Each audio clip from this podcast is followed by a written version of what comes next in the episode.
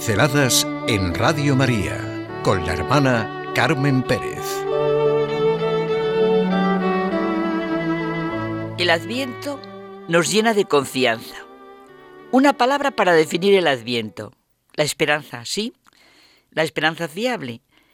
La intervención de Dios, siempre a través de lo humano, sea en el caso de Isaías o de Juan Bautista y en el nuestro, siempre suscita esperanza y la invitación a la alegría. Estad siempre alegres. Sed constantes en orar. Dar gracias en toda ocasión. Es nuestra gran fuerza en la vida, dejarnos inundar por la palabra de Dios, sea en el caminar del Antiguo Testamento, en los sentimientos de los salmos y ya en la plenitud del Nuevo Testamento. Hoy, en este recorrido, ha llegado el momento de la confianza, porque la esperanza genera confianza, la tierra firme para caminar como el niño de la mano de sus padres. Yo te saqué de los apriscos. He estado a tu lado donde quiera que has ido. Tú eres mi Padre, mi Dios, mi roca salvadora. Y en el Evangelio de Juan se nos presenta el sí lleno de confianza de María. He aquí la esclava del Señor, hágase en mí según tu palabra. Un sí que no excluye el sufrimiento, pero desde luego excluye totalmente el miedo. ¿Hemos experimentado alguna vez en nuestra vida la necesidad que tenemos de la confianza?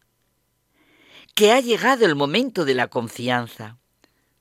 Arranquemos de la experiencia. Es distinto el miedo del sufrimiento. El miedo es ese temor que daña, esa perturbación angustiosa de nuestro ánimo por un riesgo, por un daño, por algo negro y brumoso, es esa aprensión de lo que puede suceder que nubla nuestro corazón, nuestras facultades. El miedo no tiene límites. Es provocado por la percepción de un peligro real, supuesto, presente, futuro, incluso pasado. El miedo está relacionado con la ansiedad. Es como si todas nuestras ansias de libertad, de seguridad, de paz, todos nuestros anhelos se encajonaran en un túnel angosto, estrecho, sin horizonte.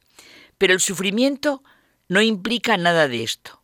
Hablamos de sufrimiento y pensamos en la conformidad, en la reacción, en la respuesta de la persona al dolor, en la paciencia. Podemos sentir desde aquí que el amor es paciente. Es lo primero que dice San Pablo en su conocido himno a la caridad.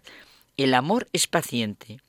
Seguro que muchos pensamos en la ayuda tan enorme que puede darnos la carta de Juan Pablo II, de San Juan Pablo II, sobre el dolor. Es tan profundo el sufrimiento como el hombre, precisamente porque manifiesta a su manera nuestra profundidad y de algún modo la supera. Parece pertenecer a nuestra trascendencia. Es uno de esos puntos en los que estamos en cierto modo destinados a superarnos a nosotros mismos y de manera misteriosa llamados a hacerlo. El sufrimiento habla de nuestro interior. Parece casi inefable e intransferible. Desde luego que exige que nos hagamos preguntas de fondo y busquemos respuestas.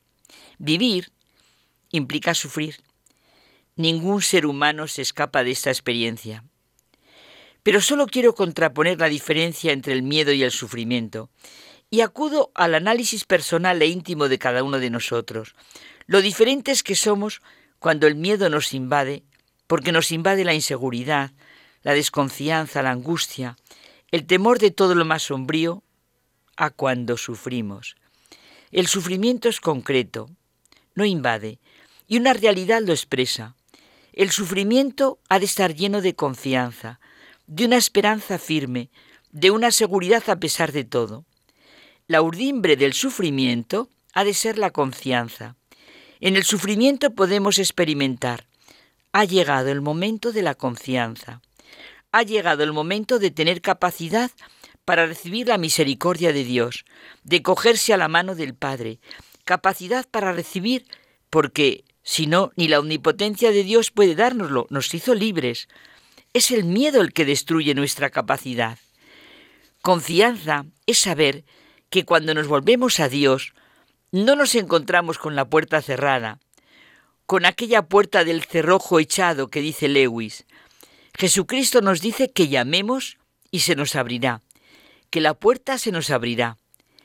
Lewis no recibió respuesta a todas sus preguntas, pero recibió una forma especial de decir no hay contestación. Era más bien una mirada llena de amor del Padre. Cállate, hijo, que no entiendes.